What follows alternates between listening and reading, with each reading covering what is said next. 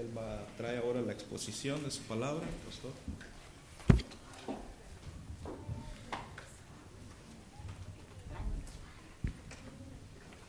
Ah, muy buenos días hermanos. Ah, esta tarde tendremos un pequeño ah, compañerismo antes del servicio y va a ser algo donde vamos a traer algo para compartir y, pienso, vamos, que algo dulce y un cafelito como que, cae bien, ¿no? Para, para escuchar así de la obra misionero creo que como que anima más el espíritu para obedecer a Dios, ¿no?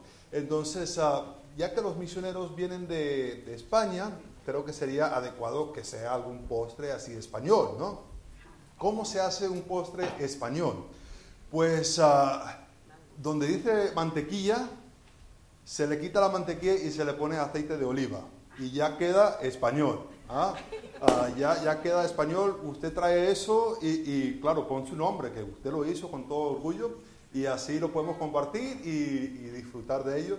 Ah, va a ser, si pueden llegar más o menos a las cinco y media, así hablamos un poquito, agarramos unas galletitas y después a las seis empieza el servicio y así pueden estar masticando mientras que están escuchando. Antes de eh, ir al sermón de esta mañana, ah, le pedí a mi padre si puede venir y ah, compartir unas ah, palabras acerca de su ministerio para que puedan venir esta tarde y escuchar más. Muy buenos días. Gracias, pastor, hijo, hijo, pastor. doy gracias a Dios por la oportunidad de estar aquí de nuevo con la familia Darling, porque es muy de vez en cuando, pero doy gracias a Dios por el privilegio de poder visitar y conocer a los nietos de nuevo, o más bien reconectarme con ellos, ¿verdad? En la casa y visitando sitios también. Sí, en verdad os invito esta tarde a conocer un verdadero campo misionero. Pensé cuando entramos en Venezuela el 28 de abril de 1981, con el pastor Daniel con tres meses de edad en los brazos de su mamá, que habíamos llegado a un país lleno de oscuridad espiritual, pero estaba equivocado. Después de 12 años en España, entiendo que ya estamos en un país bien inundado de oscuridad espiritual, engañados por la tradición religiosa. ¿Sabéis cuánto tiempo lleva la semilla al fruto la planta de tomate entre 60 a 100 días. De, desde la semilla a recoger el tomate, 60 a 100 días. ¿Y la yuca? Porque comimos mucho yuca en Venezuela. Lleva desde la semilla a coger y sancochar en la sopa la yuca o freír también trozos sabroso también, este, de 3 a 5 años, la yuca. Os veréis y conoceréis una yuca que se llama Evelyn, que fue bautizada el mes pasado, el primer domingo de agosto. También de las escrituras veremos la importancia de cada uno en el proceso de sembrar y regar muy importante, cada uno tiene un papel, porque hemos sido llamados. Y como Jesús fue enviado, Él nos envía también a sembrar, a regar. Pero Dios nos dará que la cosecha, el fruto. Entonces, os espero esta tarde a las 18 horas. Tiempo gringo, a las 6 de la tarde. A, las cinco y media. A las ah, cinco y media. Cinco y media para. En Venezuela, en, España se dan pastas en vez de galletas. A lo mejor porque cuesta una pasta. Estamos uh, en Efesios capítulo 3. Efesios capítulo 3 y estaremos leyendo desde el versículo 1 hasta el versículo 7. Eh, si podéis poneros de pie para la lectura de la palabra de Dios. Esta es la palabra del Señor. Por esta causa yo, Pablo, prisionero de Cristo Jesús por vosotros los gentiles, si es que habéis oído de la administración de la gracia de Dios que me fue dada para con vosotros, que por revelación me fue declarado el ministerio, como antes lo he escrito brevemente, leyendo lo cual podéis entender cuál sea mi conocimiento del misterio de Cristo, misterio que en otras generaciones no se dio a conocer a los hijos de los hombres como ahora es revelado a sus santos apóstoles y profetas por el Espíritu. Que los gentiles son coherederos y miembros de un mismo cuerpo y copartícipes de la promesa en Cristo Jesús por medio del Evangelio, del cual yo fui hecho ministro por el don de la gracia de Dios, que me ha sido dado según la operación de su poder. Oremos. Padre Santo, gracias por tu palabra, gracias por esta oportunidad que tenemos para mirar este texto. Padre, hay unas verdades muy importantes para nuestra vida unas bendiciones que tenemos y unas responsabilidades que debemos ejercer en este texto. Padre, por voluntad propia no la podemos hacer, sino por tu gracia, por tu espíritu que nos da las fuerzas, nos da el entendimiento para hacer estas cosas. Padre, sabemos que por nuestra propia fuerza no hay ningún cambio, solamente hay información que adquirimos Queremos que el Espíritu Santo ilumine nuestras mentes, cambie nuestras actitudes para que podamos ser más como Cristo y menos como nosotros mismos.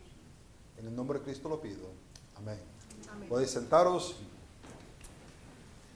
Nos gustan las cosas auténticas, ¿verdad que sí? las cosas de, de marca. Como que en cierta manera pensamos que las cosas auténticas, las cosas de marca, como que son mejor calidad, ¿verdad que sí? hasta estaríamos dispuestos a pagar un poquito más para tener algo auténtico a que tener algo así medio pirateado, ¿verdad? Ah, pensamos que es mejor, por ejemplo, compramos los lentes de sol Ray-Ban, ¿verdad? Y gastamos un rialero en los Ray-Ban, ¿por qué? Ah, porque supuestamente no se le va a caer la pintura, no vamos a estar por ahí, de repente se nos cae la lentilla, ¿verdad? Pensamos que tenemos mejor calidad si compramos algo auténtico, si compramos algo de marca. Eh, cuando vamos a comprar repuestos para el coche, queremos productos de Toyota, ¿verdad que sí? No de esas que hacen por ahí, pero de, Toyota, Toyota, ¿verdad? Pensamos que es mejor cuando viene así de, la fábrica, que es algo auténtico. Ah, es curioso que a veces demandamos cosas auténticas, pero a veces nosotros no somos tan auténticos. A veces queremos cosas auténticas en nuestra vida, pero a veces ese mismo deseo, ese mismo nivel, no lo requerimos de nosotros mismos. Ahora vemos en este texto donde Pablo estaba escribiendo y concluye capítulo 2 hablando de una unidad. Una unidad que viene por medio de una reconciliación con el Padre, con Dios, en que estábamos muertos, separados de Dios. Eh, cuando nacemos, nacemos totalmente eh, distanciados de Dios. No hay una manera para uno acercarse a Dios y lo que recibe es la ira de Dios. Excepto cuando una persona acepta lo que Cristo hizo en la cruz, su, muerte en su lugar, cuando en fe dice, yo soy un pecador y, necesito la obra de Cristo en mi vida, es que una persona puede estar reconciliado con Dios. Todos hemos tenido en algún momento algún conflicto con alguien. A veces hay algunos que viven constantemente en conflicto con alguien, como que no pueden vivir en paz con nadie. Pero nosotros teníamos un problema donde estamos nosotros alejados de Dios. Y la muerte de Cristo nos acerca a tener una relación si ponemos fe. Ahora, no es solamente conocimiento, ¿verdad que no? Dicen que los demonios tienen conocimiento y tiemblan. No es solamente el saber información, saber que un día que Cristo murió en la cruz, sino es el aceptar. Esa aceptación trae, cuando es auténtico, trae una vida cambiada que trae una unidad hacia el prójimo. Donde había judío y gentil y una separación entre los dos, Ahora hay una nueva criatura donde están juntos, están bajo la cabeza de Cristo. Lo que vemos aquí en capítulo 2 es que termina con una unión con el Padre y una unión con las personas. Y es un tema bastante importante del libro de Efesios, que hay dos temas bastante importantes. La primera es la unidad y la segunda es el amor. Ah, estos dos ah, temas lo vemos metido por todas partes de de la carta de los Efesios y es más, se ve más desarrollado el aspecto del amor y ya cuando llega a la aplicación de lo que va a estar presentando esta unión con el Padre. E, estando sin Cristo, sin fe en Cristo, sin fe en lo que Él hizo en la cruz, sin esa aceptación de lo que Él hizo fue por mí, no tenemos unidad con el Padre y por tanto, por más que tratamos de tener unidad los unos con los otros, e, es artificial. E, esa base de nuestras experiencias, etcétera, etcétera. Ahora, vemos a raíz de esta, e, este contexto histórico de que hay esta unión, vemos ahora que Pablo entra en capítulo 3 y en este capítulo va a desarrollar una realidad que viene por medio de estar en Cristo. Ah, vamos a estar mirando hoy que hay que vive en obediencia a la revelación de Dios como un siervo fiel. Vive en obediencia a la revelación de Dios como un siervo fiel. Es, nuestra responsabilidad de hacer esto. El vivir en obediencia a Dios. E, el vivir a diario conociendo a Dios y poniendo por obra, poniendo por práctica lo que conocemos de Dios. E, es, es algo auténtico, ¿verdad que sí? E, una persona que dice, yo soy cristiano, pero vive de tal manera como auténtico, auténtico no es, ¿verdad que no? Como que hay un vacío bastante grande entre lo que verbaliza y lo que está haciendo. Vive en obediencia a la revelación de Dios como un siervo fiel. Eh, eh, vemos la primera cosa que hay que hacer es vivir en obediencia para otros. Dice versículo 1, por esta causa yo, Pablo, prisionero de Cristo por vosotros los gentiles.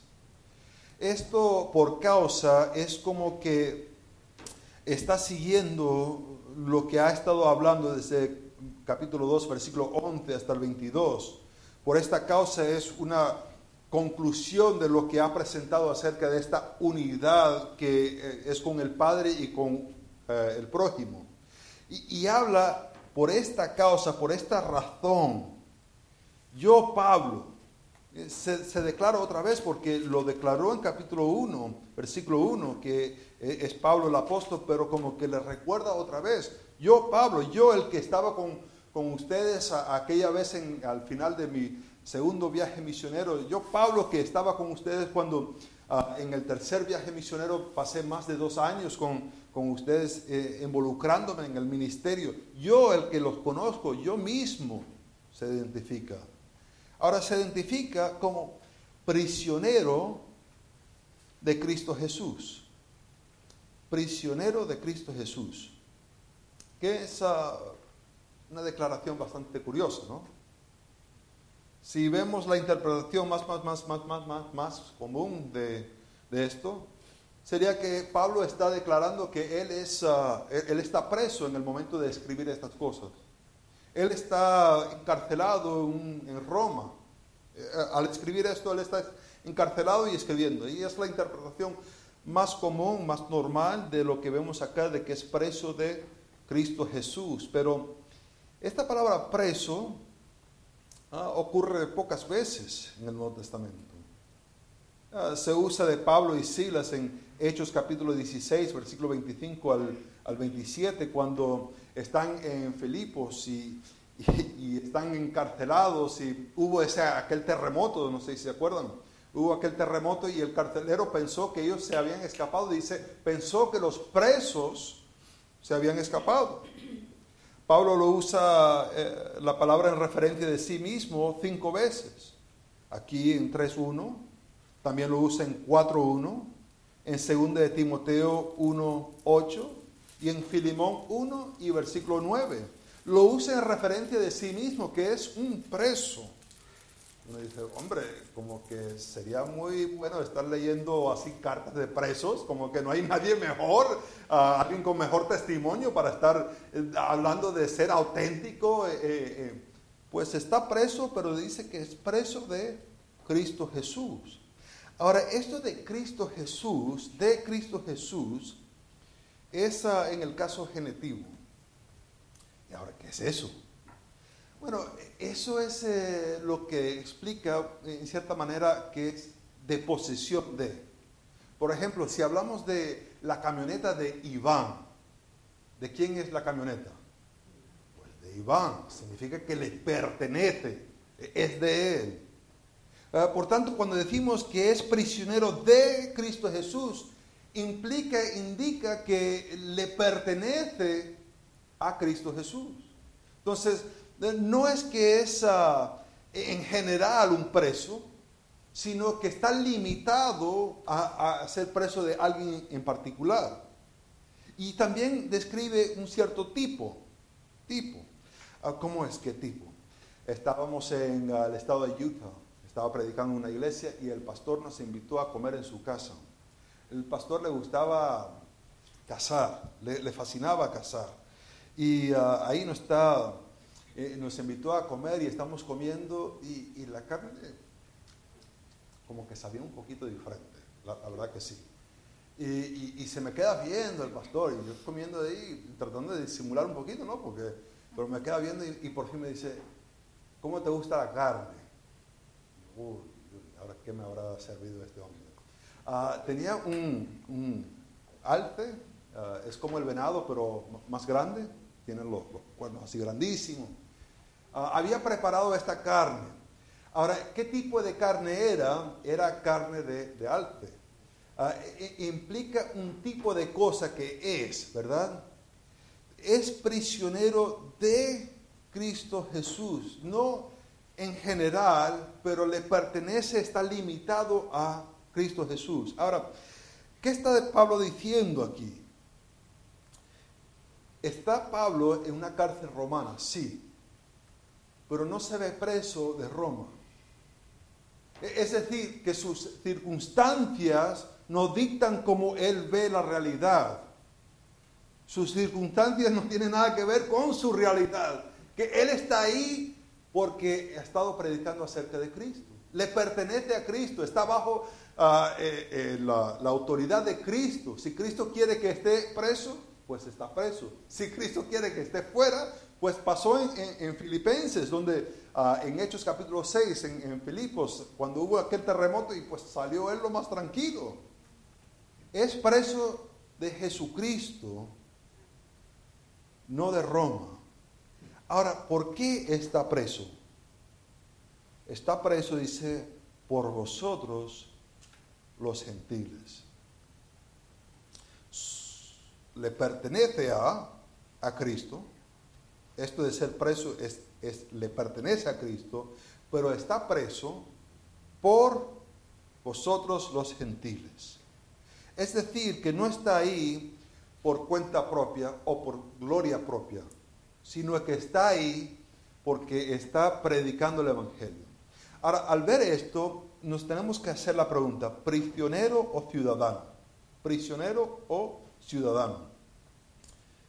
¿Cómo es que encaja esto, lo que Pablo está diciendo, que es prisionero de Cristo Jesús, con lo que él ya ha estado escribiendo en capítulo 1?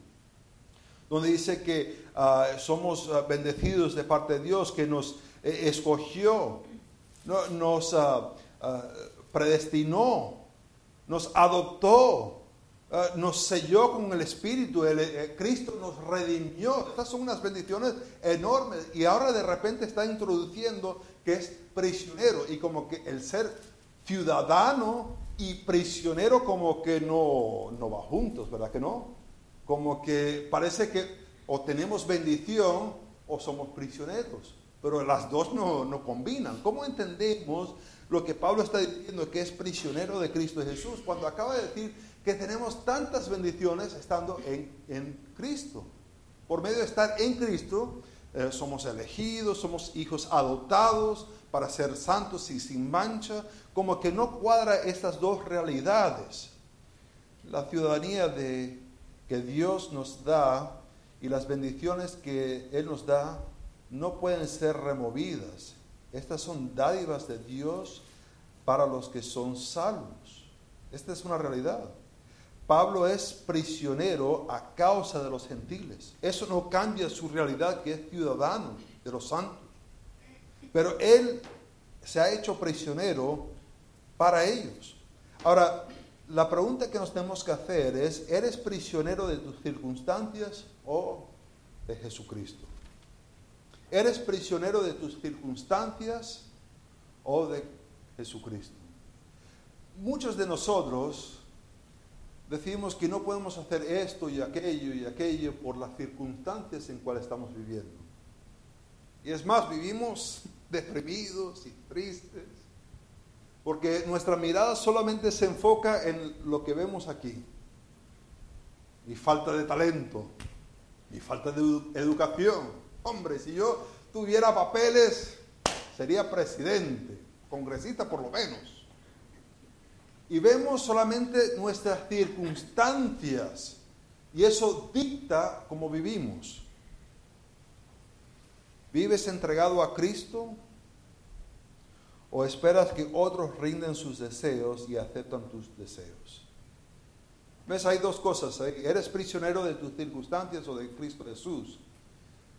Si eres prisionero de Cristo Jesús, vives entregado a Cristo, que Él te mueva donde Él quiere que te lleve. Pero si vives para ti mismo, para tus circunstancias, siempre andas buscando cambiar tus circunstancias, ¿verdad que sí? Siempre andas tratando de manipular a alguien para que pueda encajar con lo que tú quieras. Si yo pudiera cambiar al hermano Rubén para que estuviera de acuerdo conmigo, entonces yo estaría feliz. Ese hombre, la hermana dice, amén. No, no está. Muchas veces vivimos así solamente pensando en nuestras circunstancias. Pero Pablo ve más allá de sus circunstancias y ve un Dios soberano que está en control. Ahora, el, mirar esto también, ah, pertenezco a Cristo para otros. Pertenezco a Cristo para otros. El ser prisionero de Cristo limita a quien podía Pablo ser preso. Y esto lo hizo para ser para con los gentiles. ¿Cómo se parece esto? Pues la gloria de Dios dirige nuestras decisiones. ¿Te das de ti mismo para otros o conservas, te conservas para, para ti mismo? Eh, Pablo estaba muy, muy tranquilo en, en Tarsus, ¿no? hasta que vino Bernabé a buscarlo, ¿verdad? No lo estaba persiguiendo nadie, no lo estaba metiendo preso nadie. Salió de Jerusalén donde lo quería matar, se fue a Tarso y estaba lo más tranquilo. Hasta que llegó un buen día Bernabé y le tocó la puerta y dice, vámonos para Antioquía. Llegando a Antioquía estuvo un año ahí y le impusieron manos y lo enviaron. Pero si se hubiera quedado tranquilo ahí en la isla, no, tuviera hijos nietos, se hubiera jubilado, ah, hubiera pasado los Thanksgivings, las Navidades ahí tranquilo en la isla. ¿Te imaginas? Pero en vez de eso, obedeció para la causa de otros, para el provecho de otros. Y en tanto que se implicaba en la voluntad de Dios, más se perjudicaba su propia salud, su propia seguridad, su propia comodidad. ¿Para quién vivimos? ¿Para nosotros mismos o para otros? Pablo es preso de Cristo Jesús por vosotros los gentiles. Estaba él deseoso de compartir el Evangelio con los judíos y tanto los gentiles, y los llevaba, lo llevaba. Eh, cuando salió en su tercer viaje misionero para regresar a Éfeso, viajó una distancia por caminando de 800 millas. ¿Te imaginas? A veces me toca caminar así un poquito, 10 mil pasos en un día y digo, ay, esto es demasiado. ¿Y este calorón? No, no, no. ¿Te imaginas? 800 millas para llegar otra vez a Éfeso y predicarles. Tenía ese deseo para ellos. No podemos vivir para uno mismo y vivir para Dios. El vivir para Dios requiere que tomemos nuestra cruz y vayamos en pos de Él. El tomar nuestra cruz va a perjudicar nuestra vida. Y es más, como hemos estado mirando en 1 Corintios, eh, la cruz es locura, por tanto la gente te va a decir, qué extraño es. Y te van a desanimar, ¿por qué vas a hacer eso? Hay que vivir en obediencia para otros, pero también hay que vivir en obediencia si eres salvo. Si eres salvo, debes vivir en obediencia. Versículo 2 marca uh, como un pequeño paréntesis en su argumento de que he estado haciendo. Es decir, que capítulo 2, 11 al 22 y 3, 1, está siguiendo un argumento y de repente como que se le viene algo así a la mente y, como pone un frenazo a eso, no lo va a tomar otra vez hasta el versículo 14, eh, de, 2 al 13 eh, es como que es un paréntesis. Y este paréntesis, él se va a dedicar a una oración condicional. Si acaso, si es una realidad, que puede ser que no sea, porque a veces hay personas que se meten en la iglesia y, saben cuándo ponerse de pie y cuándo sentarse y cuándo leer y cuándo cantar, pero en verdad no tienen esta relación que va a hablar de aquí.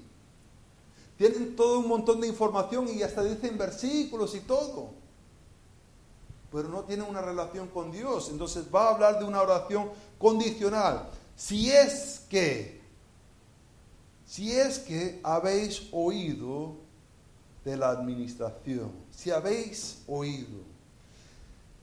Claro, la palabra oído en su forma más natural tiene que ver con los oídos percibiendo sonido, ¿verdad? Pero aquí no creo que está hablando de si tus oídos han percibido ah, sonido. Creo que tiene más que ver con otro significado que tiene, que es el entender. Eh, eh, no solamente de escuchar, pero la habilidad de procesar la información para que lo puedas aplicar a tu vida. E, en esta forma se ha usado en, diferentes pasajes, por ejemplo en Hechos capítulo 22, versículo 9. ¿Te acuerdas? Estaba en camino hacia Damasco cuando Pablo estaba con sus compañeros, iban en camino para allá. De repente se le vino una luz y dice, y los que estaban conmigo vieron a la verdad la luz y se espantaron, pero no entendieron la voz del que le hablaba conmigo. E, esa palabra entender es la misma palabra que, que tenemos aquí, que es habéis oído. Es decir, escucharon cosas, pero no entendieron la aplicación para su propia vida. Más adelante, eh, Pablo está hablando acerca de su testimonio otra vez y dice en Hechos capítulo 26, versículo 14, y habiendo caído todos nosotros en tierra, oí una voz que me hablaba y decía en lengua hebrea, Saulo, Saulo, ¿por qué me perseguís? Dura cosa es dar uh, coces contra el aguijón. Ese oí no es que solamente percibió información, cambió su vida radicalmente. Estaba en pos de perseguir a cristianos para matarlos, para ponerlos presos. Y de repente ahora está predicándoles. Es una transformación radical. No es solamente escuchar un sermón, sino el tomar esa información y ver cómo se aplica esto a mi vida y empezar a vivir en obediencia a eso. Pero el aspecto condicional está ahí. Si habéis oído, si es esto una realidad para ti. Ahora, otro sitio donde usa este significado es en 1 Corintios capítulo 14. Está hablando de los dones espirituales. Y en hablar de los dones espirituales se enfoca en el de hablar en lenguas. Y en el hablar de lenguas dice, porque el que habla en lenguas no habla a los hombres, sino a Dios. Ah, hay diferentes partes donde ah, el apóstol Pablo es bastante sarcástico. Yo creo que yo también tengo ese don espiritual. Y, y aquí está diciendo, eh, no le está hablando a los hombres, le está hablando a Dios mismo, ¿no? Si vas a estar hablando en, en lenguas. Dice, pues nadie le entiende es- esta palabra de oír. ¿Se le oye cuando la persona habla en lenguas? Pues claro que se le oye, pero ¿qué es lo que pasa? No se le entiende, aunque por el Espíritu habla misterios, ¿verdad? Si habéis oído, implica el tomar esa información y entenderlo para que lo puedas aplicar a tu vida. Hay muchos que escuchan cosas, pero no entienden. Y es lamentable que hoy mismo puede estar personas escuchando, pero no entiende cómo se aplica a su vida. Y es decir, saldrán igualito como entraron y vivirán igualito como estuvieron viviendo, porque escucharon pero no entendieron. Y Pablo dice, si habéis oído, ¿de qué cosa? De la administración. ¿Para qué esto administración? La administración es una responsabilidad de dirigir una casa o oficina. Eh, tiene la idea donde hay un plan y este plan se comunica. Este plan se comunica. Se le da una información y esta información se recibe para que se pueda usar. Ah, un buen pasaje donde se puede ver esto es en Lucas capítulo 16, 1 al, al 13. Ah, no vamos a mirar a todo esto, pero había un amo de casa, él tenía, es propietario y tenía un siervo. El siervo recibe información del amo y él tiene la responsabilidad de ser, ah, de poner por obra lo que el amo le dice. Claro, esta persona no obedeció. ¿Se acuerdan que ah, se aprovechaba del amo y el amo se dio cuenta que le estaba robando y lo iba a despedir y él salió y habló con las personas y hizo cambiar lo que le debía a su amo? Eh, Él tenía una responsabilidad, porque había recibido una revelación, de obedecer. Se le había dicho el plan, pero él no lo hizo. En Lucas capítulo 16, versículo 10, eh, Jesús concluye con esto. El que es fiel en lo poco, en lo muy poco, también en lo más es fiel. Y el que en lo muy poco es injusto, también en lo más es injusto. Pues si las riquezas injustas no fuisteis fieles, ¿quién os confiará lo verdadero? Y si en lo ajeno no fuisteis fieles, ¿quién os dará lo que es vuestro? Ningún siervo puede servir a dos señores, porque o aborrecerá al uno y amará al otro, o estimará al uno y menospreciará al otro. No podéis servir a Dios y a las riquezas. Está hablando de una administración aquí. Y le dice que la conclusión de este siervo infiel es que no era fiel a su amo. Lo que habéis oído es de la administración, donde hay un amo que ha revelado algo. Y vamos a ser o fiel a él o, o a nosotros mismos. Dice, la administración de la gracia de Dios que me fue dada para con vosotros. Esta gracia que fue dada.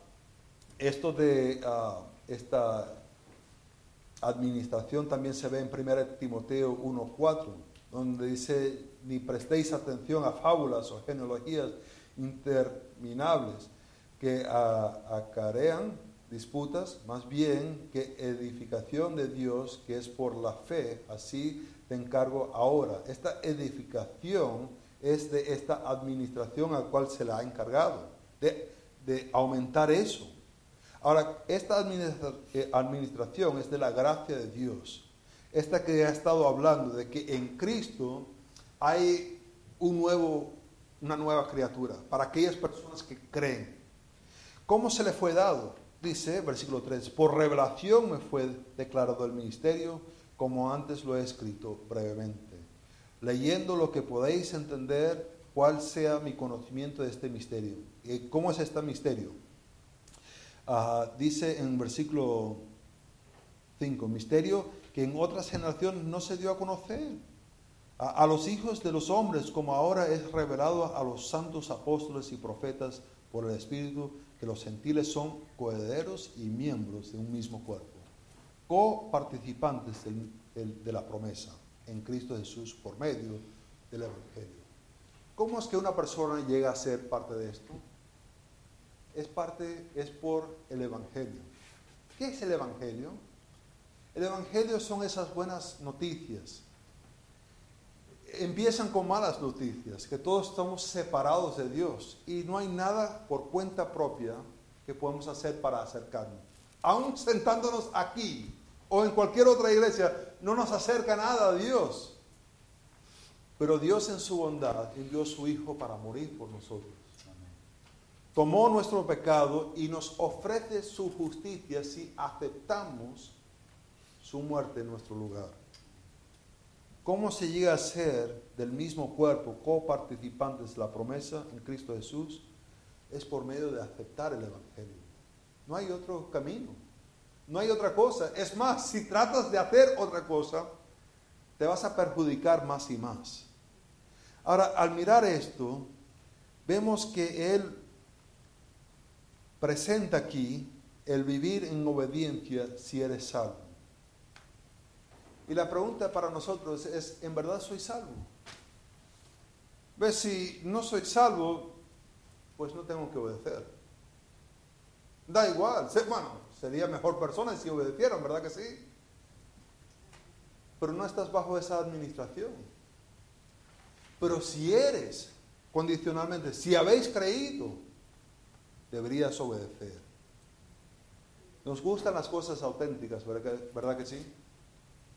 Nos vamos a las tiendas y compramos las cosas de marca porque queremos las cosas auténticas. ¿No piensas que Dios quiere un cristiano auténtico? ¿No piensas que el mundo quiera cristianos auténticos? Padre Santo, gracias por esta mañana.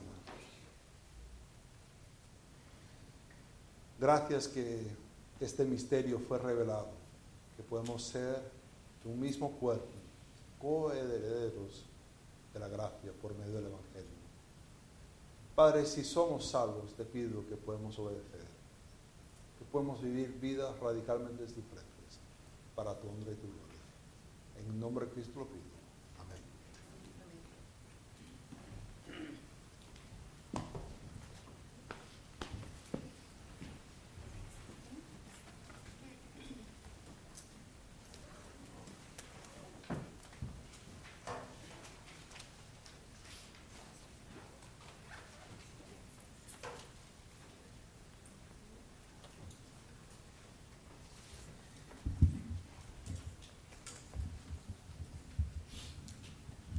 Algunos estarán diciendo amén, ¿verdad? Al sermón. Pero al escuchar al pastor decir que a veces no somos auténticos, yo digo, ouch. Porque no siempre soy yo auténtico. Le fallo al Señor, hermanos. ¿Verdad? Decía el pastor, vive en obediencia a la revelación de Dios como siervo fiel. Tenemos que ser obedientes, ¿cierto, hermanos? No es, se trata solo de recibir, recibir información, sino poner en práctica lo que escuchamos. Y ahí es donde yo digo, ouch, ¿verdad? Amén. Es mi triste condición, hermanos. Puestos de pie, vamos a cantar el último canto. Luego ah, continuamos ah, con la escuela dominical. El hermano Lando tiene una muy buena lección esta mañana.